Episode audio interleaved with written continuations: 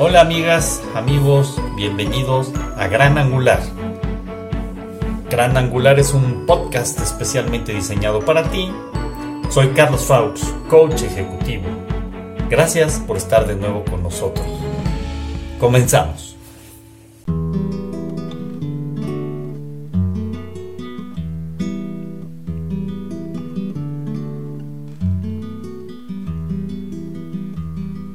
Al cielo interrogo en mi despertar, pregunto si entiende de mi soledad. Miro el horizonte y solo puedo hallar que un largo sendero falta caminar. Miro el horizonte y solo puedo hallar que un largo sendero falta caminar. Las nubes dibujan un rostro de sal que llevo prendido en tantos recuerdos. El sol ya se esconde y no puedo evitar que mi voz te nombre y me ponga a llorar. El sol ya se esconde y no puedo evitar que mi voz te nombre y me ponga a llorar. Le canto al amor y esos días que no volverán. Cristo en su mirada me quiere explicar que el cielo es de aquellos que saben amar.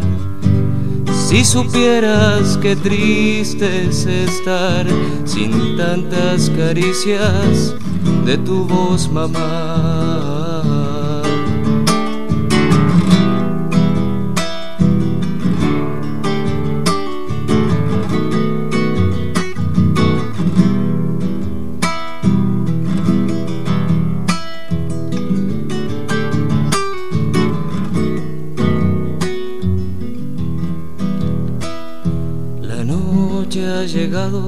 Y mi mente al volar recuerda esas siestas en que supiste estar con la voz más dulce cantando algún vals.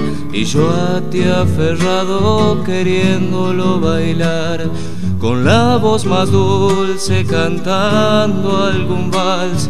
Y yo a ti aferrado queriéndolo bailar el tiempo ha pasado y no puedo asumir que estás a mi lado y siguiendo de cerca la forja marcada desde mi niñez y que yo persigo para verla crecer. La forja marcada desde mi niñez y que yo persigo para verla crecer. Le canto al amor y esos días que no volverán. Cristo en su mirada me quiere explicar que el cielo es de aquellos que saben amar. Si supieras qué triste es estar sin tantas caricias de tu voz, mamá. Le canto al amor y esos días que no volverán. Cristo en su mirada me quiere explicar que ya no me explique, te extraño mamá.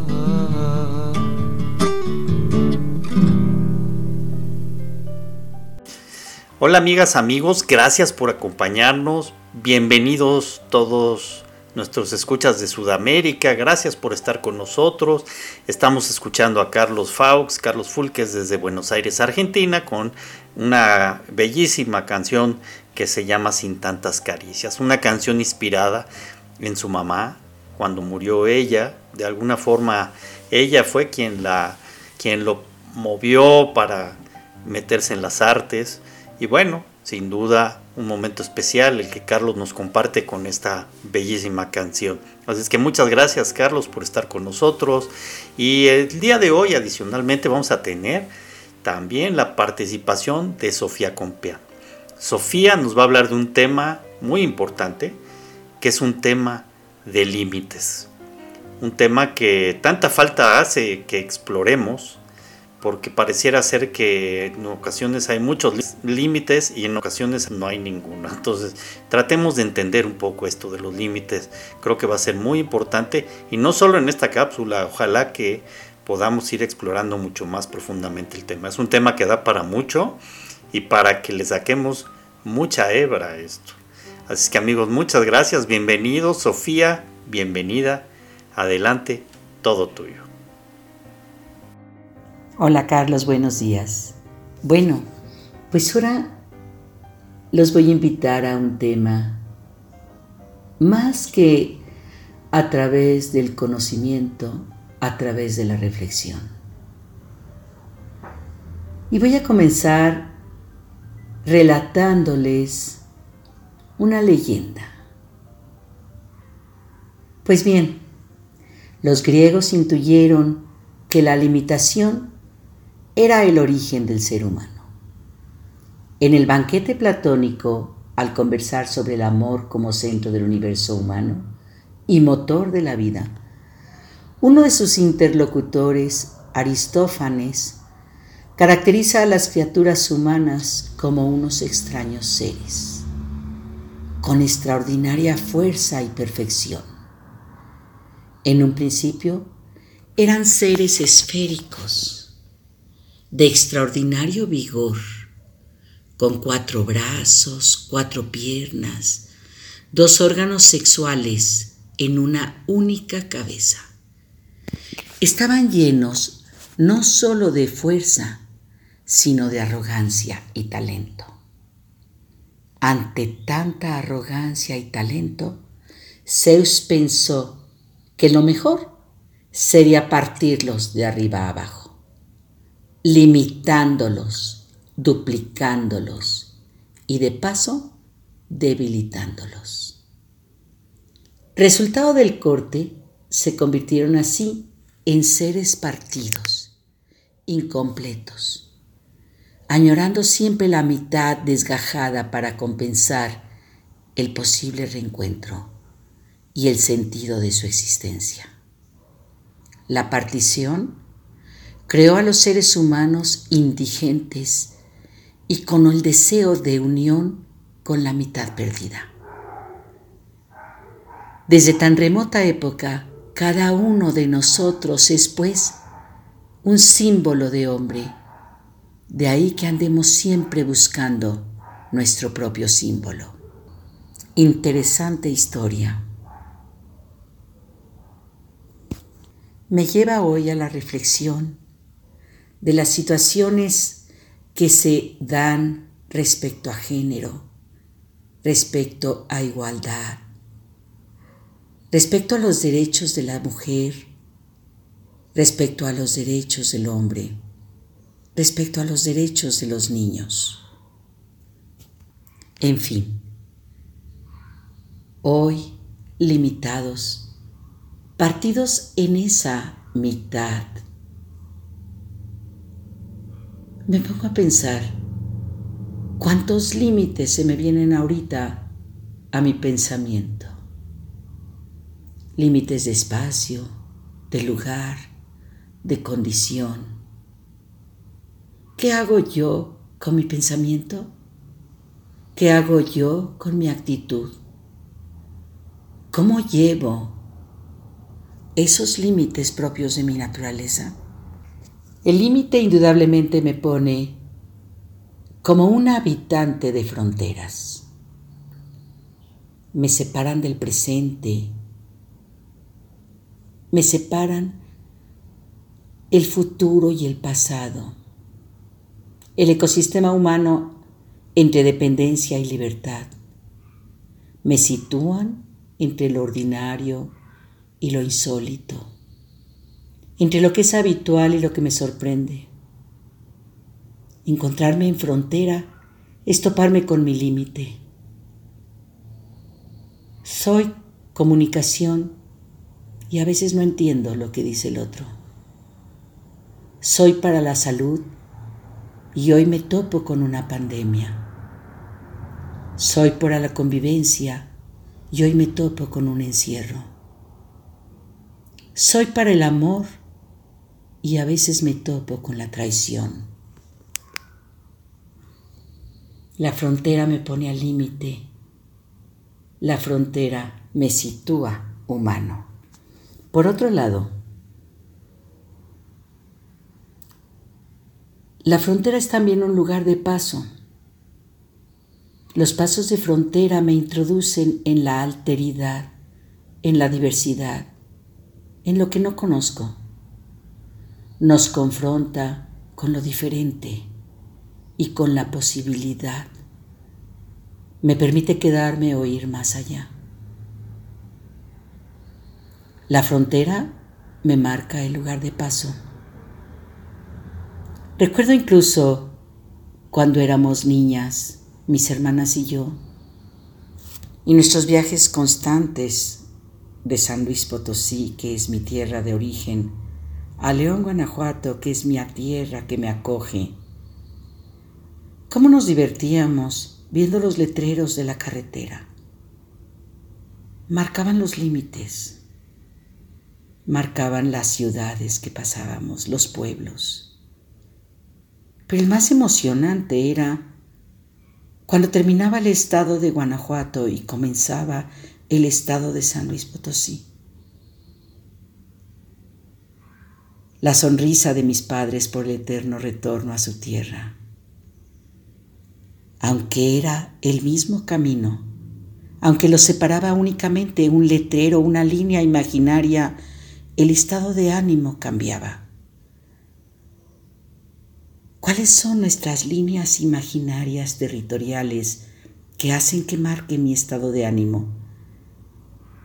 Que hacen notorio mi cambio.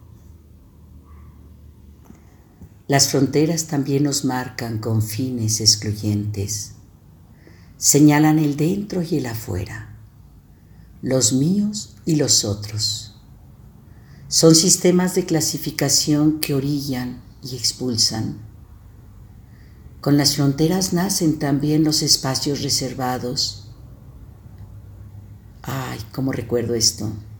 Espacios reservados. Cuando era niña, no lo recuerdo, o quizás no lo percibía. Siempre me sentía en mi propio espacio. Conforme fui creciendo, me di cuenta que en muchos lugares se marcaban los lugares, los lugares especiales que hoy incluso se marcan en invitaciones para festejos. Disculpe, esta mesa está reservada. No importa que tú también seas invitado. Ese no es tu lugar. En nombre de la seguridad se construyen murallas y electrifican territorios para defenderse ante la amenaza. En nombre del miedo se delimitan sistemas cerrados y se construyen estereotipos excluyentes. En nombre de la paz, se preservan del contacto y evitan contagios. La frontera es de este modo un productor de exclusión.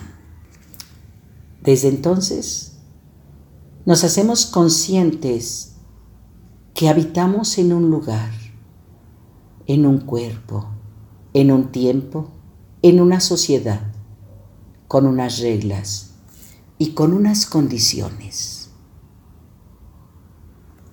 Otras fronteras distinguen lo interior de lo exterior.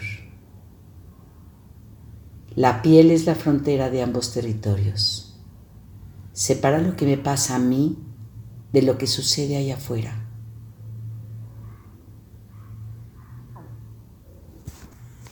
Pero ¿qué es lo que me limita? ¿Qué es lo que aprendí? ¿Qué es lo que vivo? ¿Qué es lo que me refleja, me hace ser consciente de mis límites? ¿Qué cosa es eso? ¿Por qué a veces me siento limitado? ¿Quién me enseñó y en qué momento fui consciente yo de esto? Hoy me encuentro ante temas sumamente radicales, temas que no nos unen, que nos separan, temas que defiendo como el niño héroe envuelto en la bandera, temas que chocan en la razón y el corazón. Temas que impiden el desarrollo de un buen convivir. Temas que trastocan la convivencia. Es solo un inicio para que todo lo que surja de esta reflexión me haga cada vez más consciente cuáles son mis límites internos y cuáles son los límites externos que han impuesto mi caminar. Muchas gracias. Una pequeña invitación para abrir un gran mundo de inclusión, de un mundo mejor que hoy me atrevo a afirmar que sí es posible. Muchas gracias. Gracias, Sofía. Uf, qué tema, ¿eh? de verdad, un tema que a mí en lo particular me dejó reflexionando mucho. Yo te invito, si tú nos lo permites, a que sigamos profundizando en este tema de los límites. Creo que hay muchísimo que hablar acerca de ellos. Eh, y sí, sin duda, en muchas ocasiones pues son límites que excluyen y que no son incluyentes. Pero bueno, es un tema tan amplio que hasta en juego se ponen los valores del ser humano cuando se habla de límites. Así es que tú dices, nosotros más que puestos. Y bueno, a continuación vamos ahora a hablar acerca de un tema que también es trascendente, que son los instantes cómo vivimos cada instante de la vida. Y no cabe duda que los instantes a veces se nos van sin darnos cuenta de la importancia que pueden tener en nuestra vida para cambiar el foco y darle un sentido diferente. Estaba yo hace poco leyendo un texto atribuido a, a Borges que no es de él, no se sabe de hecho de quién es, es anónimo, y que se llama Instantes. Me gustaría leerles algunos pequeños fragmentos, esperando que, que les deje huella. Y dice así, si pudiera vivir nuevamente mi vida, en la próxima trataría de cometer más errores. No intentaría ser tan perfecto, me relajaría más. Sería más tonto de lo que he sido. De hecho, tomaría muy pocas cosas con seriedad. Sería menos higiénico, correría más riesgos, haría más viajes, contemplaría más atardeceres, subiría más montañas, nadaría más ríos. Iría a más lugares a donde nunca he ido, comería más helados y menos habas, tendría más problemas reales y menos imaginarios. Yo fui una de esas personas que vivió sensata y prolíficamente cada minuto de su vida. Claro que tuve momentos de alegría, pero si podría volver atrás, trataría de tener solamente buenos momentos. Por si no lo saben, de eso está hecha la vida, solo de momentos. No te pierdas el ahora. Yo era uno de esos que nunca iba a ninguna parte sin termómetro. Una bolsa de agua caliente, un paraguas y un paracaídas. Si pudiera volver a vivir, viajaría más liviano. Si pudiera volver a vivir, comenzaría a andar descalzo a principios de la primavera y seguiría así hasta concluir el otoño. Daría más vueltas en calecita, contemplaría más amaneceres y jugaría con más niños. si tuviera otra vez la vida por delante. Pero ya tengo 85 años y sé que me estoy muriendo. Amigas, amigos, sin duda la vida pasa deprisa.